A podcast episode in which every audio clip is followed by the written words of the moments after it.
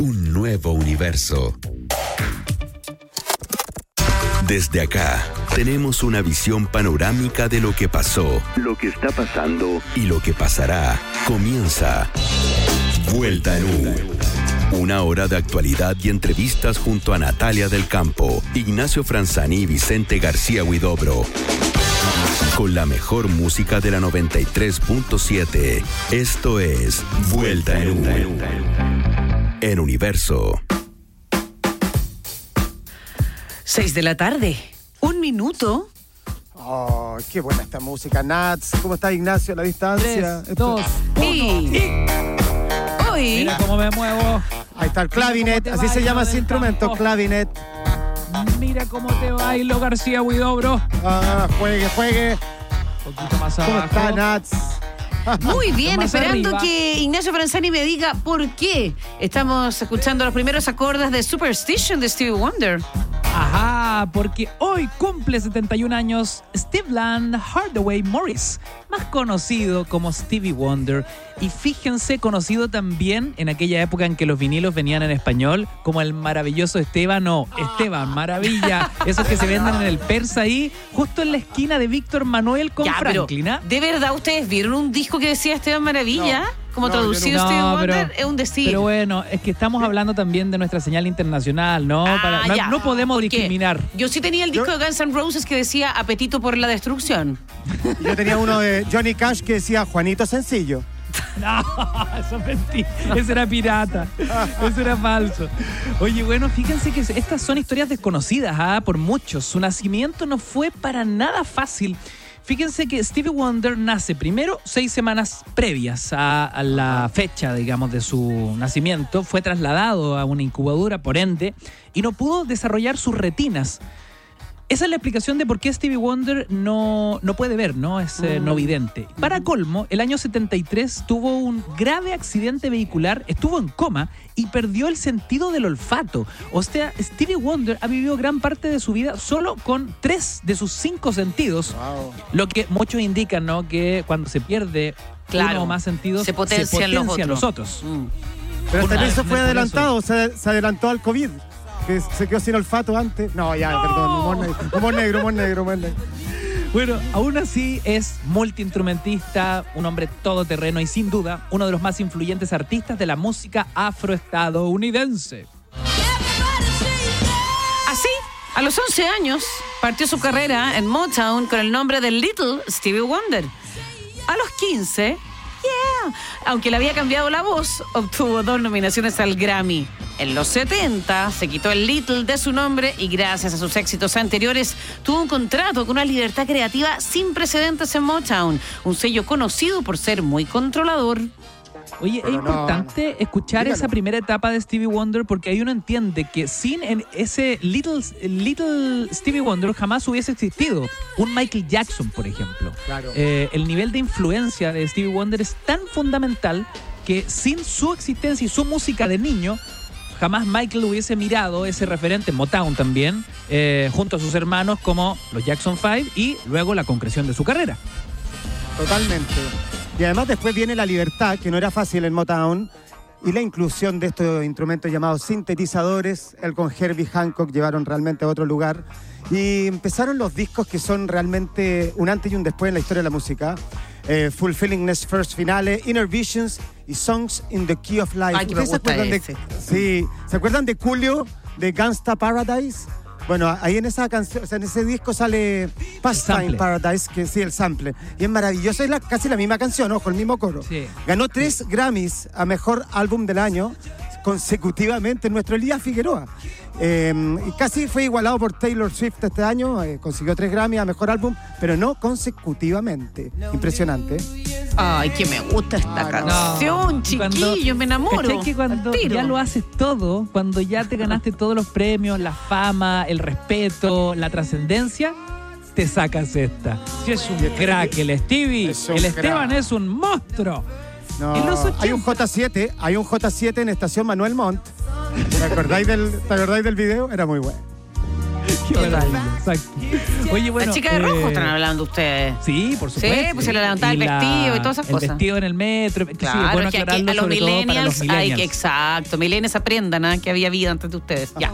Aquí tengo dos centennials y una pandemia al que no entendieron. ¿Entendieron? No entendieron nada. Son unos irrespetuosos. No saben nada de música. Y aquí peleo solo, ¿ah? Ni de siquiera me, dan bola. no. Como el tatita acá. bueno. eh, No compitas hay con que TikTok. recordar. Ya. Hay que recordar que se gana un Grammy el año 84 por esta canción. Esta canción de La Chica de Rojo. O si tú prefieres, The Woman in Red. Además de su exitosa carrera musical, que sigue vigente, Stevie Wonder ha hecho activismo por los derechos civiles eh, de los afroestadounidenses, al punto, imagínense, de que la ONU considera que el activismo de Stevie Wonder ha ejercido una influencia fundamental en acontecimientos ocurridos en los Estados Unidos y en el mundo. Inolvidable su visita a Chile el año 2013. Ahí estuvimos en el Movistar Arena. Sí, Maravilloso estaba. Stevie estaba un poco resfriado y nunca voy a olvidar que se zampaba Jengibre. un jengibre completo, Uy, sí. Pero como si se estuviese comiendo media manzana. Yo me como un pedacito de jengibre, te lo lloro, te lo sufro, lo paso mal. Oye, pero como profesional de las comunicaciones debería seguir el, eh, los consejos de Stevie, ¿ah? Oye, cómo se voz. zampaba ese eh, jengibre completo y seguía, pero como si nada. Oye, lo bueno es que cumplió 71 años hoy, por eso lo estamos celebrando, pero le quedan al menos 32 años para seguir trabajando según Alejandra Cox, la presidenta de la Asociación de las AFP. Así que tenemos Stevie para rato. Es un cachorro, es un cachorro. Yo recomiendo que busquen en YouTube un video donde Prince se sube al escenario en París. Lo, acá- lo subieron hace poco. Y empieza a tocar eh, Superstition. Y es Oh, buenísimo, bueno. porque están los dos arriba del escenario, maestro. Así que, excelente. Me gusta que tengamos eh, Stevie Wonder para rato hasta los 113, según la señora Cox. Son las 6 con 7 minutos, comenzando esta vuelta en U en Universo.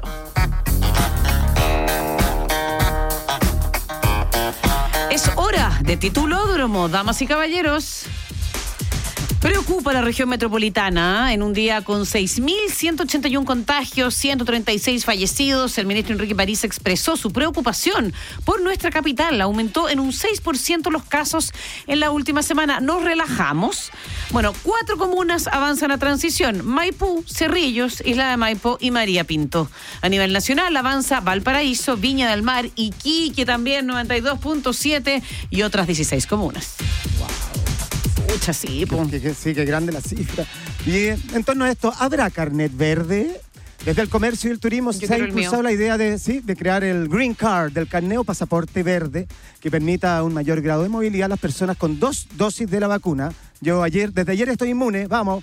Sin embargo, la subsecretaria Daza puso paño frío a esta idea diciendo que están analizando, se está investigando si la vacunación está produciendo realmente un impacto lo suficientemente positivo como para implementar esta política. Dijo que no quieren, abro comillas, hacer ningún anuncio mientras no tengan una definición concreta en relación a cuáles serían las mayores libertades que podrían tener efectivamente las personas que tengan un carné verde. Ahora, lo que pasa en Estados Unidos pone el acelerador frente a este tema. ¿ah? Lo comentábamos en el chat, eh, los gringos ya eh, empiezan a obtener mayores libertades, como por ejemplo no usar mascarilla Sí. si que estás eh, Lugares cerrados. vacunado. Entonces, eso evidentemente va generando una, una corriente ¿no? de, de opinión o cierta tendencia en varios países. Eh, me parece heavy igual, ¿no? Como- llega un minuto que, que, no sé ustedes, pero para mí el uso de la mascarilla ya es como ponerme un calzoncillo, digamos. Claro, los gringos comandan a los gringos, se sacan hasta la mascarilla. ¡Oh! ¡Oh! ¡Oh! Ya. Oye, vamos con la vacuna para los treintones o treintañeros, como usted les quiera llamar, porque la próxima semana, que va a ser más corta debido al feriado del viernes 21, se sigue avanzando en el calendario de vacunación. El gobierno anunció que el lunes se inoculará a personas con primera dosis entre los 33 y los 34 años. El martes 18 corresponde a las personas entre los 32 y 33. El miércoles 19, quienes tengan 31. Jueves a los de 30. Y también se pueden vacunar mujeres embarazadas sobre 16 semanas de gestación. Ojo ahí, rezagados de 35 años y más, rezagados crónicos entre 25 y 29 Y claro, este fin de semana por las votaciones no hay vacunación y Mm. tampoco el próximo viernes por el feriado. Así que hay varios baches en esta campaña que pretende cada día, cada jornada inocular a la mayor cantidad de personas. Ya, sí, pues, tú habías eh, nombrado el caso de Estados Unidos que hoy día, eh, en una rueda de prensa, decidió que la población vacunada eh, no deberá usar mascarilla obligatoriamente en lugares cerrados. ¿Pasará esto en Chile algún día? Bueno, esto es salvo excepciones, eh, hospitales, aviones, autobuses. Y claro, de todas formas sabíamos que muchas ciudades en Estados Unidos no usaban mascarilla ni siquiera en el momento más álgido de la crisis en ese país que tiene el récord de más contagios en todo el mundo. Sí, pues, lo hablábamos que eso, era, son políticas estaduales. Sí, de todas maneras. Esto tiene nombre de banda de los 80, ¿no? Mínimos comunes. Es como una banda. Bueno, se definen los mínimos comunes. El ministro de Hacienda, Rodrigo Cerda, adelantó algunas propuestas del gobierno para la agenda de mínimos comunes. Una de ellas es un ingreso familiar IFE de emergencia que incluye al 100% de quienes compongan el registro social de hogares, pero que excluye al 10% de las familias más ricas. También anunció un fondo especial que, mm, para hacer transferencias directas sin reembolso a pymes afectadas. Por último, anunció que harán algunas reformas tributarias como eliminar algunas exenciones para aumentar así el presupuesto del Estado debido al mayor gasto que deberá hacer el Estado mismo durante la pandemia. Solo en Twitter, atención, en estos instantes hay un intento de funa. Intento de funa en la red del pajarito. Esto a nuestro héroe nacional, Pedro Pascal. ¿Saben por qué? No, le a Pedro puso no. like. Le No. puso me gusta a una publicación de la actriz Gal Gadot, eh, actriz de origen judío, que lamentaba la situación que está pasando Israel y dice que el país merece vivir como una nación libre y segura. Algunos interpretaron el like de Pascal como una defensa al sionismo, pero no leyeron que Gal Gadot también dice en su publicación que nuestros vecinos, es decir, los palestinos, merecen lo mismo, es decir, vivir en una nación libre y segura, y que dice que reza por todas las Uy, víctimas. qué Comprensión de lectura cero, ¿ah? Cero. Y hay que decir que Gal Gadot es israelí además. Sí, po. Hay que decirlo sí. Claro, y fue compañera de elenco en La Mujer Maravilla 1984 con, eh, con eh, nuestro querido eh, compañero y Superman eh, Pedro Pascal. Oye, si Pipe me pone ese fondo del escándalo de la semana, yo me envalentono, se me suelta la lengua y tal vez me pregunto, a lo mejor Pedro Pascal tiró ese like PCLP, digamos, por si la pongo, su cita, su DM, quién sabe, a lo mejor sus intenciones eran mucho más nobles de la que hoy es castigado intento de funa. ¿Están conmigo, Mandaloriano? ¿Qué dice la Natalia? Me interesa la opinión de ella. En realidad, la mía ya me dejó de interesar. Ya, no, no, no, no. sin comentarios, sin comentarios. ¡Ay! Ya. Estuve mal ahí, ah, me retracto, me retracto de Te- todo. te puedo decir No, tantas no. cosas, pero ya, estoy en paz. Quizás no te quiero paz. presté toda la ropa que debería, pero bueno, en fin. Lo siento, Ignacio. Ya, son las 6 con 13. Escuchamos. A Sister Sledge. We Are Family. Y a la vuelta nos tiramos un piquero en las elecciones de este fin de semana. Queremos entender, eh, tenemos algunas dudas. Las tuyas también, con el profe Mayorga, Rodrigo Mayorga de la ONG Momento Constituyente.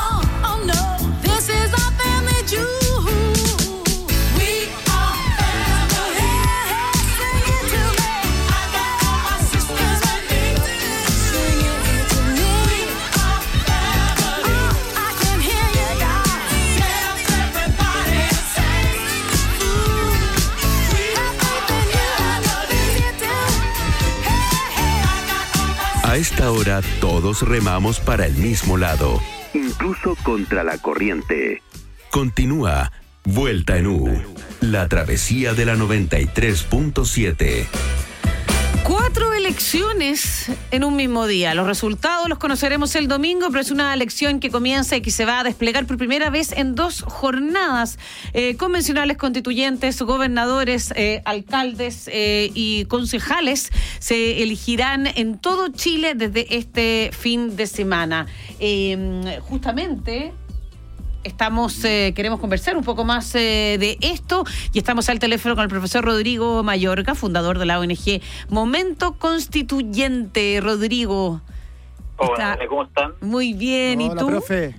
Muy bien, muy bien. Qué bueno escucharlos aquí a puertas de esta Sí, pues estamos histórica. nerviosa casi como si uno se matrimoniara o en fin, otro momento importante de la vida. Oye, ustedes están es. en el momento constituyente levantando un compromiso por la participación ciudadana en el proceso.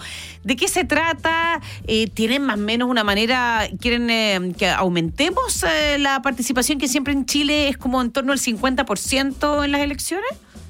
Sí, la verdad es que en realidad, Natalia, es un compromiso que tiene harto que ver con lo que viene a continuación. Eh, es, un compromiso que levantamos desde Momento Constituyente junto a, formamos parte de una red de organizaciones que es la Red para la Participación y desde la red levantamos este compromiso que su objetivo es que los candidatos y las candidatas se comprometan con algunos temas del reglamento de la convención. Hay algo que es poco conocido y que tiene que ver con que todos los temas sobre cómo va a funcionar la convención después de que la elijamos, la- los temas de transparencia, de si las discusiones van a ser secretas o no, si se les va a preguntar algunas cosas a la ciudadanía a través de consultas, de cabildos, de lo que sea, todo eso se define en el reglamento. Entonces, eso se va a definir después, en la primera patita de la siguiente fase.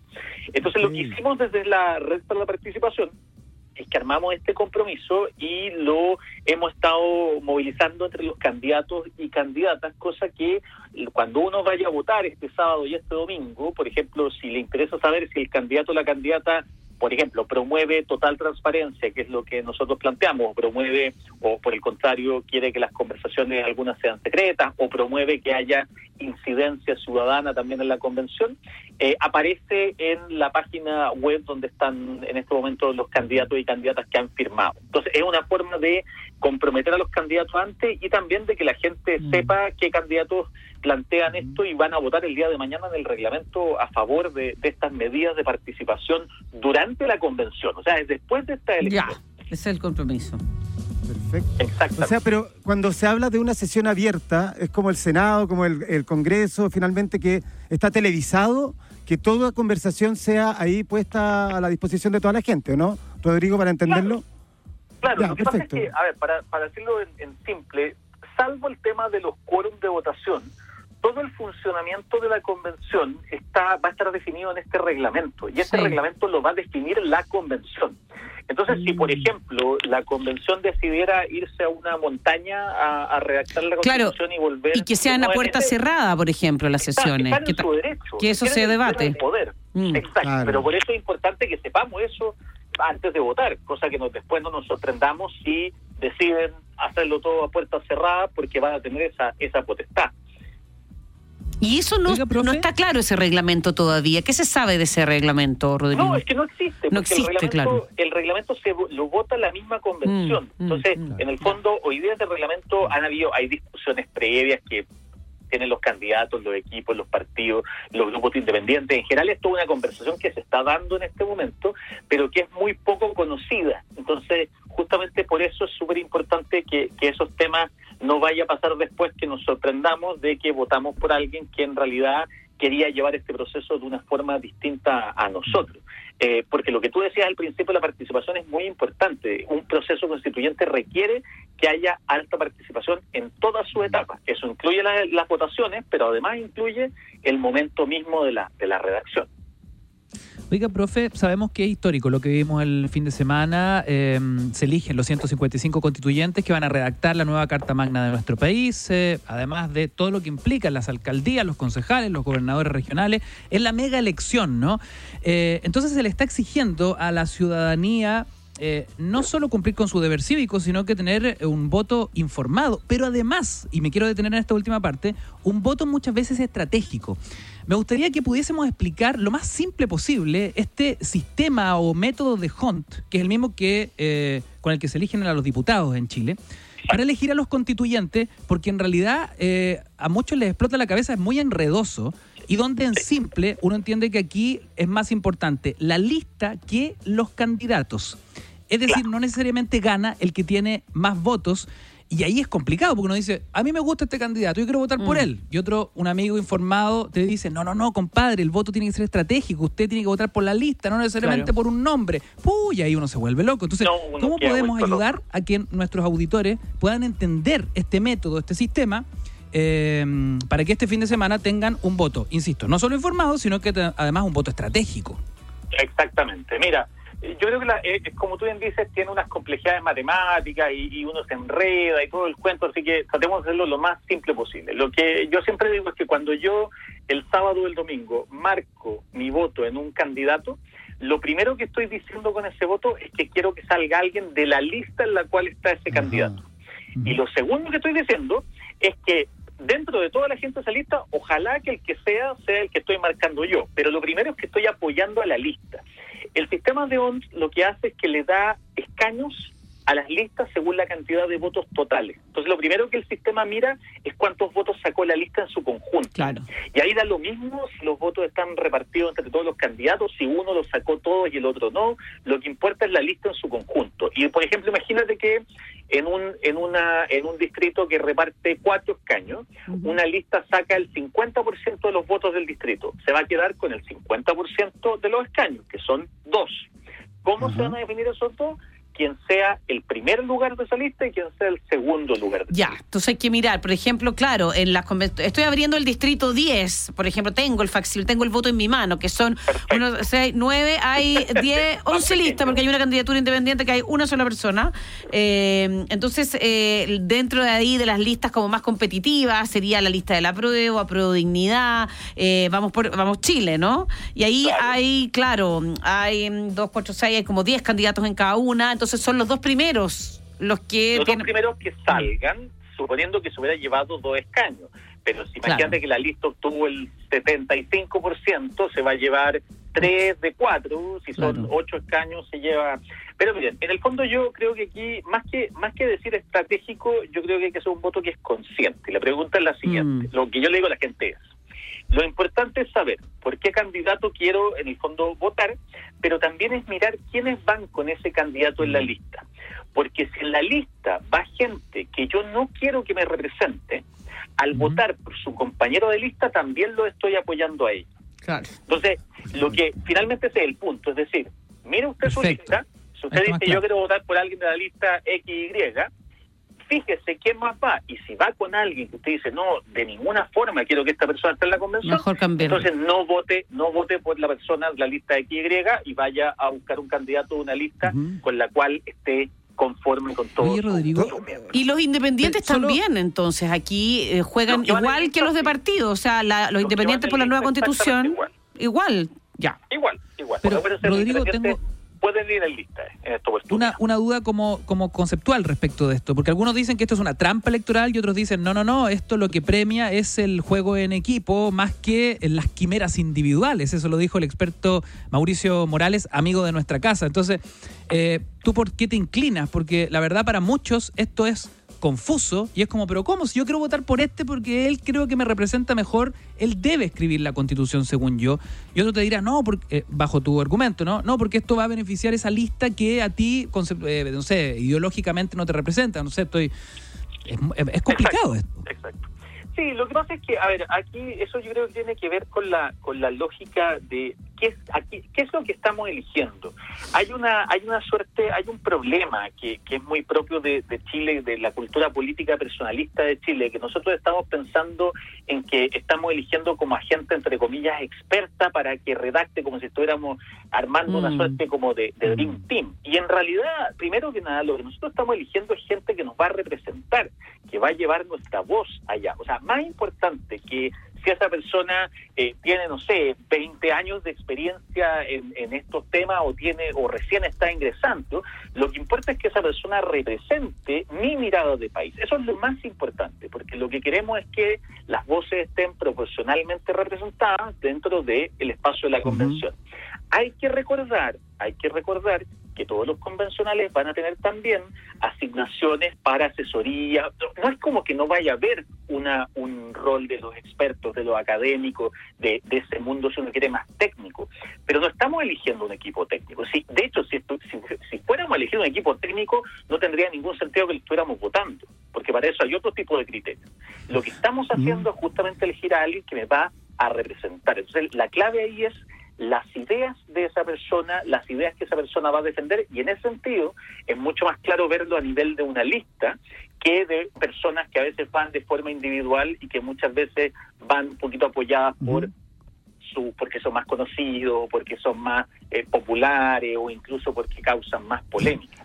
El sistema Dillon, le dijeron hoy día en un viral. El sistema Dillon. Como la sí, profe, una pregunta. Eh, no solo son varias votaciones, sino que varios sistemas de votación. O sea, además, por ejemplo, ¿por qué hay una segunda vuelta de gobernadores? Le preguntaba a los muchachos. en- o sea, ¿por qué no es como alcalde? ¿Por qué no es más simple todo esto? Dentro de esta complejidad que tenemos este año. Sí, no, es bueno, la- el sistema de gobernadores es una particularidad bien bien chilensis, muy propia también de, de este país que nos encanta inventar modelos y sistemas como la como cuando planteamos la famosa convención mixta, porque es un sistema de mayoría Simple, entre ¿no? comillas absoluta, porque claro. en realidad los gobernadores pueden ganar en primera vuelta con el 40%.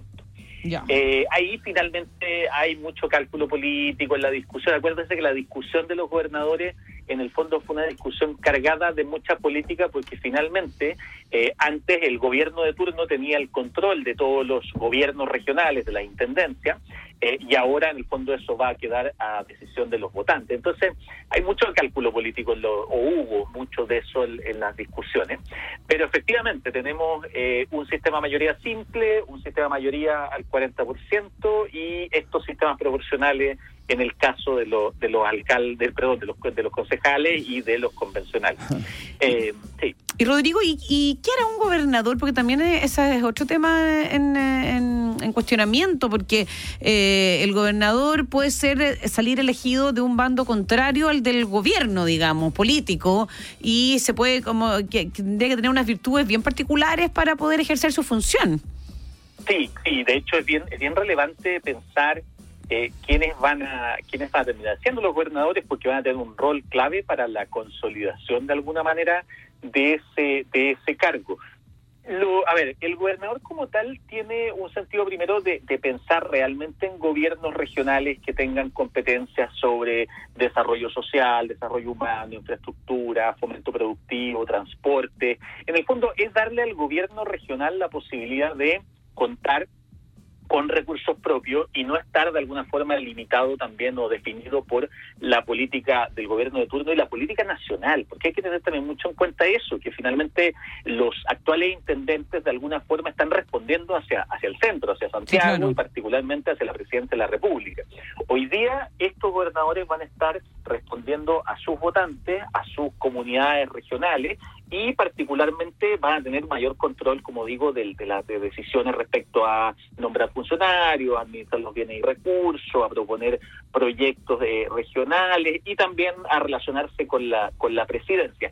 Sí hay que recordar que se incorpora también esta figura del delegado presidencial regional, que Que es la se- figura que va a tener que ver con la seguridad y Ya. con el orden público. Entonces, eh, digamos, Y ese sí es nombrado por el gobierno. Entonces puede haber una pugna en muchos casos. Exactamente, o sea, finalmente dentro de la dentro de la de la discusión política que en su momento tuvo esto, eh, lo que sí el, el lado que no estaba muy de acuerdo dijo bueno claro, pero el orden público tiene que seguir en el fondo dirigido desde eh, desde este desde el aparato central. Hay una discusión de, de centralismo y, y, cómo se llama y, y descentralización muy muy clásica y que eventualmente puede llegar a cambiar, pero al menos en este escenario no. El orden público sigue directamente dependiendo de la presidencia y quien esté en la presidencia y pero sí van a tener algunas atribuciones que les van a permitir permitir más autonomía a los gobiernos regionales. Bien, Rodrigo Mayorga, justo estaba viendo en la televisión un spot del CERVEL. Los votos son de distintos colores, ¿ah? Amarillo es el de los constituyentes, verde, pueblos indígenas y creo que azul los alcaldes. Ahí pasó rápido, pero todos los votos para el fin de semana para que no se confunda. Oye, y, Entre tanto, y uno puede, es verdad que uno puede llevar un papelito, ¿ah? Un torpeo. Yo lo hablaba hoy Sí, día con. sí. Sí, sí, porque hay que. Hay, son muchos los candidatos. hay como hasta Sí, 100 favor, por voto en algunas una- se Se, recomienda llevarlo y, y- y mirar antes. Hay, hay muchos sitios web hoy día que están entregan las listas previamente, incluso algunos están poniendo las, las papeletas para que uno las pueda reconocer. Es bueno que la gente se prepare porque en el fondo eso reduce los tiempos de, de la votación. No es la idea que uno esté ahí empezando a mirar qué candidatos existen, porque si no, efectivamente, las aglomeraciones van a subir y eso es lo que no queremos. Cuando el mensaje es a prepararse y a votar con tranquilidad, con seguridad, están las A condiciones. investigar y pero estudiar su siempre- candidato. Exacto, pero su lista. ponerlo lo propio de cada, de cada uno para que sea lo más expedito posible. Bien, pues. Excelente, qué grande. Rodrigo Mayorga, muchas gracias y a lo mejor nos volvemos a encontrar este fin de semana ahí conversando desde la transmisión de Universo, ¿ah? Podría ser también. Feliz y ahí más adelante con la siguiente etapa y un nuevo juego constituyente que se viene. Ah, momento- Excelente, momento es la- constituyente. La, primicia. Ahí nos tendrás que contar Rodrigo Mayorga. Son las 6 de la tarde con 32. Vamos a una pausa muy breve y seguimos aquí en Universo. Nos detenemos para seguir por la ruta de la tarde en la 93.7. Pausa y volvemos con más vuelta en U, en Universo. ¿Saben cuántas papeletas recibirán cuando vayan a votar? Al llegar a tu mesa recibirás cuatro papeletas y en cada una de ellas deberás marcar un solo nombre. Por eso, no decidas en el momento y llega informado. Elige a tu candidato con anticipación. Soy Francesco Gazzella y en esta nueva jornada histórica te acompañaremos con la información que necesitas y la mejor música de la 93.7. Tu voz se escucha, tu voto cuenta. Elecciones en Universo.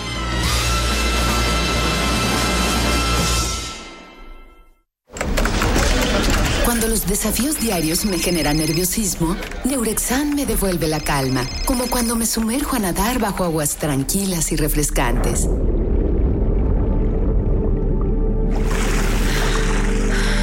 Confía en Neurexan. Su fórmula natural devuelve la calma que necesitas para enfrentar tu día y lograr un buen descanso. Neurexan, tu calma interior. Calidad alemana Gel. Disponible en las principales farmacias del país. Consulte siempre con su médico. Paltomiel, antitusivo y fluidificante para el tratamiento de enfermedades que cursen con tos. Contiene eucaliptus, miel y hojas del palto, conocidos tradicionalmente como expectorantes de las vías respiratorias. Cuida la salud de tu familia con Paltomiel, jarabe para adultos y niños desde los dos años. Paltomiel es seguro y efectivo, calma la tos y despeja las vías respiratorias. Pide tu Paltomiel en todas las farmacias del país y venta web con despacho a domicilio.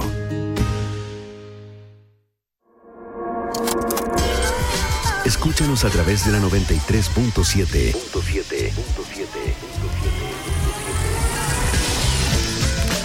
También nos puedes encontrar en Tuning y en universo.cl. Una ocasión perfecta es una mezcla de buenos amigos, rica comida y buena conversación. Un whisky perfecto también es una mezcla. Por más de 200 años, Chivas ha mezclado los mejores whiskies escoceses de grano y malta, dando origen a una colección reconocida en 150 países. En la vida y en el whisky, el éxito está en la mezcla. Chivas, Blended Scotch Whisky. Disfruta Chivas con responsabilidad. Producto para mayores de 18 años. Hoy todo es digital. Las reuniones familiares, el entretenimiento y los negocios. Y aunque para muchas pymes digitalizarse pueda ser una tarea complicada, la comunidad Entel Empresas te la hace fácil. Encuentra todo lo que necesites para poder llevar tu negocio un paso adelante en la digitalización con capacitaciones, cursos, tutoriales, descargables y muchas herramientas tecnológicas para tu emprendimiento o pyme. Es fácil, gratis y para clientes y no clientes. Entra hoy a entel.cl slash comunidad empresas, porque tu negocio no está solo. Entel Empresas. 93.7. 93.7. 93.7. Un nuevo universo.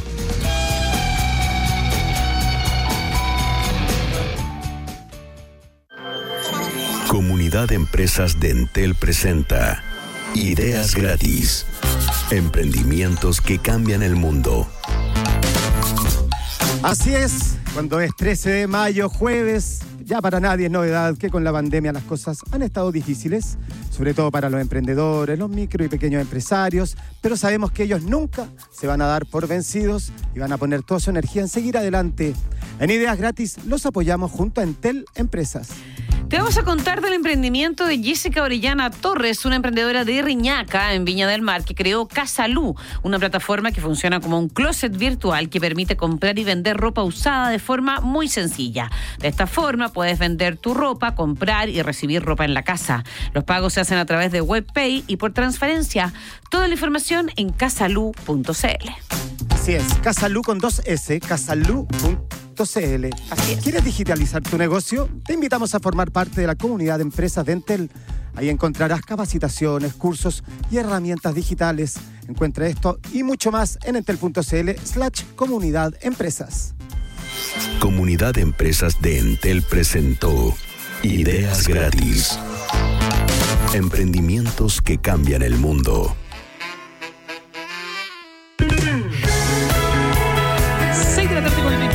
37 minutos. Oye, los Globos de Oro están enfrentando su peor crisis. Tom Cruise eh, devolvió las estatuillas que se había ganado indignado ante la falta de diversidad de la Asociación de Prensa Extranjera de Hollywood, la HFPA en inglés, responsable por el evento. Hoy conversaremos con Jenny Nun, periodista chilena con más de 40 años de trayectoria y que es corresponsal desde Hollywood eh, y que ha entrevistado a las principales estrellas del Paseo de la Fama, así que yo la ella leía la tiene clarita. En revista Cosas, siempre aparecía Yo ella también. abrazada de un famoso súper importante. Era como lo más Así que famoso que uno podía a tener cerca.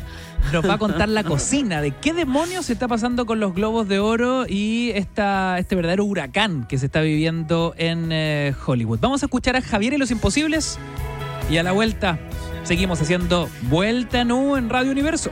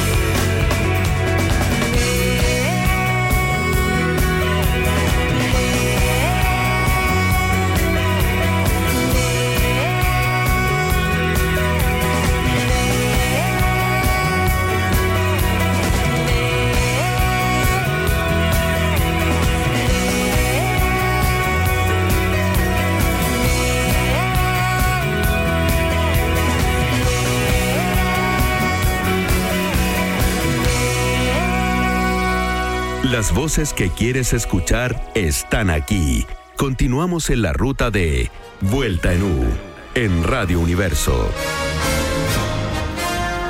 Como les comentábamos, los globos de oro están al rojo vivo, enfrenta una crisis seria a partir del momento en que Tom Cruise regresa a las estatuillas que se ha ganado por indignación ante lo que califica falta de diversidad de la Asociación de Prensa Extranjera de Hollywood. Justamente una chilena forma parte de ese selecto grupo. Es una periodista que lleva 40 años eh, reporteando ahí, desde las alfombras rojas, desde la conversación con los actores más importantes de Hollywood, solo estrellas. Jenny Nun, bienvenida a Vuelta Nu para que nos aclares todo lo que está sucediendo en Hollywood. Por Dios, niña, ¿cómo estás? Estoy bien, estoy muy bien y voy a tratar de aclarar en el poco tiempo que tenemos lo que está pasando, porque siempre hay dos lados de la moneda y desafortunadamente, eh, es bien compleja la situación, pero desafortunadamente nos transformamos en chivos expiatorios nosotros. A ver, a ver, partamos por explicar Ya. en primera instancia o responderle a Tom Cruise, ¿no? Eh, Ya, y te lo yo le pregunto respondo directamente. a Tom Cruise, ya, le voy a ¿Falta diversidad? a Tom Cruise inmediatamente ¿Falta diversidad? me está escuchando. Sí, Ah, te ok, escucha, sí. por supuesto. Nos informan que a través de universo.cl está en línea ya. Lo vamos a hacer en Spanglish para que nos pueda entender. Pero te pregunto, Jenny, ¿falta diversidad en la Asociación de Prensa Extranjera mira, de Hollywood? ¿Qué es lo que denuncia? Sí, no, por eso que te quiero, ¿qué te- quieres que te explique primero, Tom Cruise o la diversidad?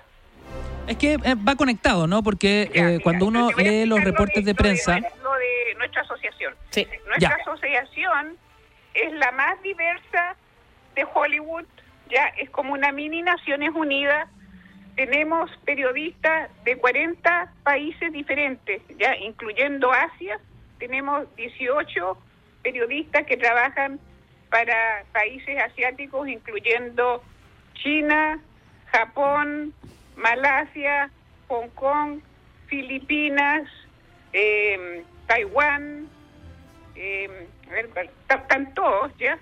Eh, Jenny, Corea, ¿solo blancos? Corea del Sur, ya. Bueno, no quiero empezar porque ahí no- nos vamos a demorar mucho. Después tenemos periodistas trabajando para el Medio Oriente, incluyendo Palestina, Israel y Egipto, ¿ya? Después tenemos periodistas trabajando que son dos, suda- bueno, ahora uno sudafricano, uno que, eh, que nació en Mozambique, uno de Tunisia y además está Egipto que también está en África ya. Y después tenemos de Latinoamérica, tenemos seis ya de Latinoamérica, después vienen los canadienses eh, y después vienen los europeos del este y del oeste. Bueno, somos súper diversos, ya. Eh, uno de los más diversos, como te digo, en estos momentos en Hollywood. ¿y por qué Tom Cruise devuelve las estatuillas entonces? Ya, por eso, deja, deja explicarte. De- desafortunadamente, y lo voy a tratar de hacer rápido, se creó una campaña contra nosotros, eh, liderada por, eh, ¿cómo es que se llama? Time's Up, y también liderada por eh, este otro grupo que se llamaba se llama Black Times Matter, ¿ya? Ya. Entonces, pero antes de eso voy a explicar lo de Tom Cruise y después vuelvo a esto, ya para no desviarnos. Lo que pasó en el caso de Tom Cruise es que él estaba teniendo una muy mala publicidad porque un video de él se hizo viral cuando él le empezó a gritar a, al crew, ya, al equipo de la película Mission Impossible 7 en el Me set, acuerdo. porque se enojó, porque dijo que estaban violando las reglas del COVID, ¿ya? Claro, no- nos acordamos, si lo escuchamos acá.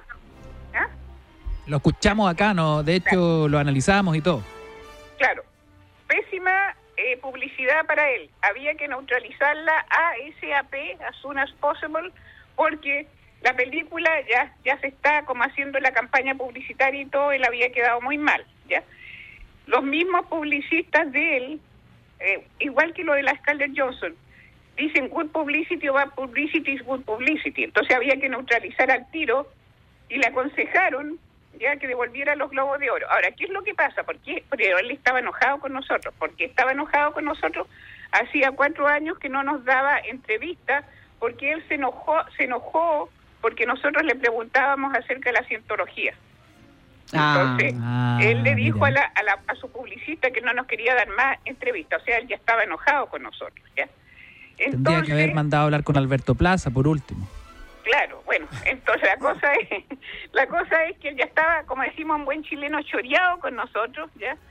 Por lo de la cientología, entonces no le daba lo mismo devolverlo no, pero no- nosotros bromeábamos que si las devo- los devolvió, por lo menos debería haber devol- devuelto los millones que ha hecho con el Hollywood Foreign Press y haberlos donado a una caridad. Claro. ¿ya? Sí, pues sí, Eso ha ganado con sus premios, claro. Con Ah. su Globo de Oro ha ganado. Claro, claro, le ha repercutido. Mm. Esos globos de oro le, le son para él, no sé, no quiero decir una suma, pero son millones y millones de, de dólares que gracias a esos globos de oro eh, subió su carrera, subió su prestigio, todo, ya, porque nosotros le dimos un globo de oro por nacido el 4 de julio hace muchos años atrás, cuando recién estaba empezando, ya. Y bueno, pero eso, o sea, siempre hay que ver eh, en Hollywood y La otra cara. el- el- la otra cara de la moneda, Oye, Jenny, ¿y qué pasa con Scarlett Johansson, quien acusa situaciones sexistas o, francamente, de acoso sexual por parte de miembros de la asociación? Ya, ya, yo te voy a explicar ahí lo que pasa. Lo que pasa, acuérdate que en dos semanas más o tres se estrena The Black Widow, ¿ya? Ah. No sé cómo se llama. Sí, la viuda negra, que es uno de los personajes de Marvel, ¿no? Sí, Claro. se estrena, ya. Necesita publicidad. Ahora, como está todo este movimiento y este movimiento, y acuérdate que los publicistas personales de las estrellas son los que nos están haciendo el boicot, ¿no es cierto? Entonces, seguramente la publicista de ella, porque una vez que ella fue a una de las entrevistas, ya, uno de nuestros miembros, no sabemos quién, ya, pero eh, parece que pasó, eh, ella estaba diciendo, no me acuerdo, yo no puedo decir la conversación exacta porque yo no estuve ahí. Así que esta es la intención. Ella estaba diciendo, oh, porque había hecho un papel muy bueno en una película, no me acuerdo cuál era ya, pero ella dice, le dice a uno de, de nuestros integrantes, "Ay, ojalá que me den otra nominación. Y él- el, el- el integrante le contestó, esto me lo contaron a mí, le contestó, darling, you cannot win all the time. Y ahí sí, sí, ella se llorió. Pero le dijo, Ah. darling, le dijo, Da- darling, you cannot win all Jenny, the time. estamos conversando con estamos conversando con Jenny Nun, periodista chilena, mucha trayectoria, corresponsal desde Hollywood para las últimas noticias. ¿Y qué pasa con la premiación sin NBC por primera vez, Jenny? Eso me, me intriga. O sea, desde el 93, primera vez desde muchos años que va a estar NBC. ¿Qué, ¿Cómo va a ser una premiación así, una ceremonia? Sí, mira, eh, lo que pasa es que no te he contado todo el cuento.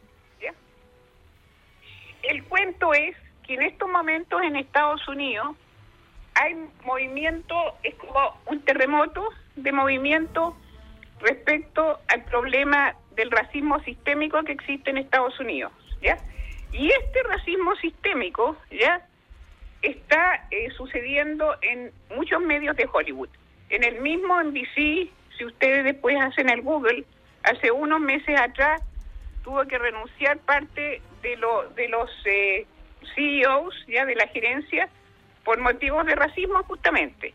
En el LA Times, que hizo la campaña en contra de nosotros ahora, ya de que éramos racistas y esto y lo otro y que no teníamos ningún miembro africano en, en nuestro grupo, ya eh, el, el dueño del LA Times, un señor japonés, también lo pueden ver, perdón, coreano, lo pueden ver ustedes en Google, eh, tuvo que pedir perdón ya porque habían tan pocos afroamericanos en eh, trabajando para el LA Times, ¿ya? En, Oye, en el Jenny. caso de, de, los- de los publicistas que nos acusaron, cien, 101 publicistas dijeron que éramos racistas y de esos 101, yo voy a ser generosa, menos de 5 son afroamericanos, pero entre nosotros son 3. Entonces, nos estaban acusando a nosotros de lo que estaban de, de lo que estaban haciendo ellos. Y nosotros dijimos, nosotros venimos de diferentes culturas de 40 países. En nuestros países tenemos problemas, ¿ya? En todos nuestros países. En España ten- tenemos el caso de los vascos, vamos país por país. En, en Turquía tenemos el caso de los armenios. Y en el mismo Chile ni digamos los problemas porque todos sabemos cuáles los problemas son, ¿ya? Pero eso no quiere decir de que nosotros somos racistas, ¿ya? Porque no lo somos, al contrario. Nosotros somos pioneros en Hollywood de darle Oscar y nominaciones a afroamericanos y a actores de, con diversidad. Si tú buscas el récord de nosotros, desde Sidney Poitier adelante, hemos, da- hemos dado más de 80 nominaciones. Hemos descubierto eh, programas de televisión que nadie le daba bolas, digamos, y nosotros los nominamos y descubrimos nuevos actores. Este año le dimos el premio a, a Boseman Chadwick como mejor actor y el Oscar se lo dio Anthony Hopkins. Entonces, y además en caridades, como somos non-profit, hemos dado más de 45 millones de dólares desde que empezamos a dar caridad en él. Todo esto tú lo puedes Oye, comprobar. Ya, pero Oye, la Jenny, Jenny es, nos está es como dando que la- le caen mal la- ahora, ¿o la no? vuelta la que- tortilla. Pero es como que ah, se obsesionaron contra los globos de oro. ¿Por qué? Porque son extranjeros quienes forman la Mira, asociación. no, por Ricky Gervais, contar- que no. nos fue muy simpático el 2020 con ustedes. No, no, yo les voy a contar la firme, quizás van a tener la exclusividad en el mundo. Ya, Lo pues. que pasa, ya, que nuestra asociación está asociada con una compañía que se llama Dick Clark, ya. Desde que falleció Dick Clark, se ha vendido y comprado la compañía cinco veces, creo, ya, no estoy segura. Entonces, ¿qué es lo que pasa? Los dueños de Dick Clark, que son nuestros productores, ya, les eh, uno de ellos lo que les gusta es comprar compañías, tenerlas por dos años o más Mm. y después que suba el precio y después venderla, ¿ya? Hacer un, ese es el, el negocio, ¿ya? Y resulta que a raíz de la pandemia perdieron montones de plata este año, ¿ya? Porque NBC, que tiene un contrato con nosotros, ¿ya? Por 60 millones de dólares, ¿ya? Eh, y ese se reparte mitad para Dick Clark y mitad para nosotros. Pero resulta que este caballero pagó por Dick Clark 500 millones de dólares. Por lo Upa. tanto, para él es un pésimo negocio, ¿ya? Pésimo negocio. Entonces, la idea de un grupo, ya no quiero nombrar el grupo porque tengo que tener 100% pruebas y en estos momentos tengo 70% pruebas, ¿ya? Es usar la marca de nosotros, de Globo de Oro, despreciar nuestra asociación y después que vengan ellos y nos digan, saben, nosotros los salvamos, véndanos la marca, pero lo que quieren hacer ellos es, eh, en vez de hacer una asociación de periodistas como lo somos ahora, quieren hacer una especie de academia de cine donde solamente se vote y que haya más o menos 400 o 500 personas ahí, pero con la marca Globo de Oro. No sé si me van siguiendo. Oye, el mío tuerto, Jenny, ¿ah? O sea, una fría especulación, eh, un, eh, un negocio esto, en la bolsa. O sea, siempre como dicen, follow the money. Y, son- y hay Oye, intrigas Jenny. palaciegas. Quiero, quiero hacer un breve alto, ¿ah? porque leí por ahí, Jenny, que habías entrevistado a una actriz que a mí me fascina, que es Anya Taylor Joy, la protagonista de Gambito de Dama. Y, y es cierto que te confesó que en su vida había jugado ajedrez, por Dios, ¿es cierto eso? No, eso, eso es verdad. Ella aprendió a jugar ajedrez eh, cuando la entrenaron eh, como un mes o dos meses antes de que empezara a hacer la película. No, ella nunca había jugado ajedrez, nunca. Ahí hay un tema, ojo, que Ignacio, porque ella también la acusaron de, o sea, no la acusaron, en realidad la describieron como una actriz, ¿verdad que hubo un tema, no? ¿Qué, qué, qué- Sí, qué un le tema- pasó? Sí, Se que perdió un poquito. dijeron- ¿Mm? Ah, perdón, que, que se, en el fondo dijeron, hablaron de ella como una actriz de color en un momento y también fue una controversia, me acuerdo. Claro, Ah, porque es claro. argentina, porque tiene pa- pa- eh, parentesco argentino. hombre. Claro, pero Claro, parece que como que fineza. a ella la consideran latina Latina. mm. porque porque el papá, aunque es inglés, nació nació en eh, Argentina. Claro. Entonces, pero ella no tiene sangre, o sea, sangre argentina, ¿ya? Pero por haber nacido en Argentina, la consideran latina, me- mitad latina, ¿ya? Eh, lo que pasa es que ahora, con este, este tipo de problemas... O sea, no es Unidos, argentina, no juega ajedrez, por Dios, qué decepción. color y todo. ¿Aló? Sí, sí. ¿Qué cosa, Jenny? No, yo digo que ahora andan buscándole el color a todo, o sea, Claro. a- eh, andan con eso. El problema, el problema de Estados Unidos es que ellos por 400 años tuvieron esclavitud, pero cuando cuando se escribió la Constitución de Estados Unidos, aún estaban en esclavitud y muchas de las cosas que tiene la Constitución hoy vienen de esos tiempos, como el Electoral College, ¿ya? Y no quiero empezar ahora a hablar de eso porque es medio aburrido. Lo que Sí. pasa es que mucha gente en el sur de Estados Unidos quedó con esos valores y quedó con el racismo sistémico, ¿ya? Que se vio durante el gobierno de Trump, ¿ya? Claro. Y que culminó con la con la invasión al Capitolio. Entonces, todas esas dos fuerzas están explotando ahora. Es como una nueva guerra civil, ¿ya?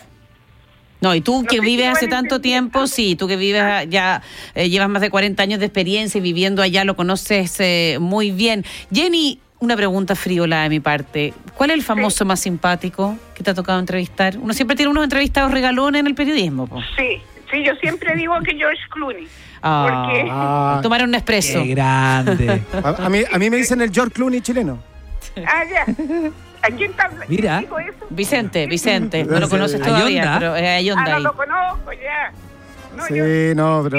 Ya, acá, yo le mostraría la foto que tengo con George Clooney en mi velador. Ay, no te Oh, creo. Jenny, Jenny, la pregunta acá de cajón. ¿Y el más pesado?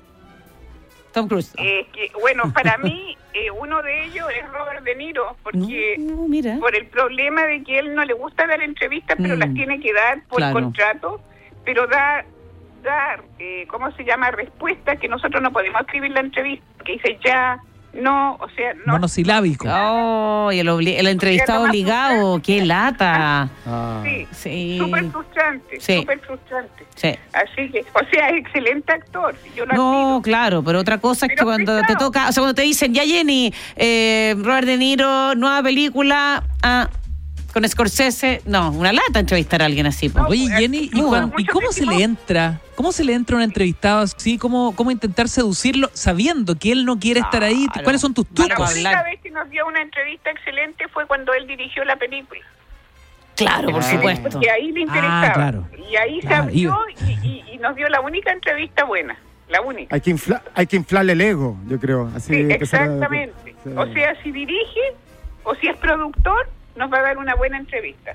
Pero Sí. si él es actor, Son porque él dice que lo hace, él explica. Porque él dice que lo hace porque no quiere que la gente lo conozca bien ni su vida personal, porque quiere que cuando sale su personaje se olviden totalmente que es Robert De Niro. Y que mientras más se cuenta de la vida personal, menos se puede hacer eso. Esa, esa es su filosofía. Claro. no- claro, Hay que respetarla.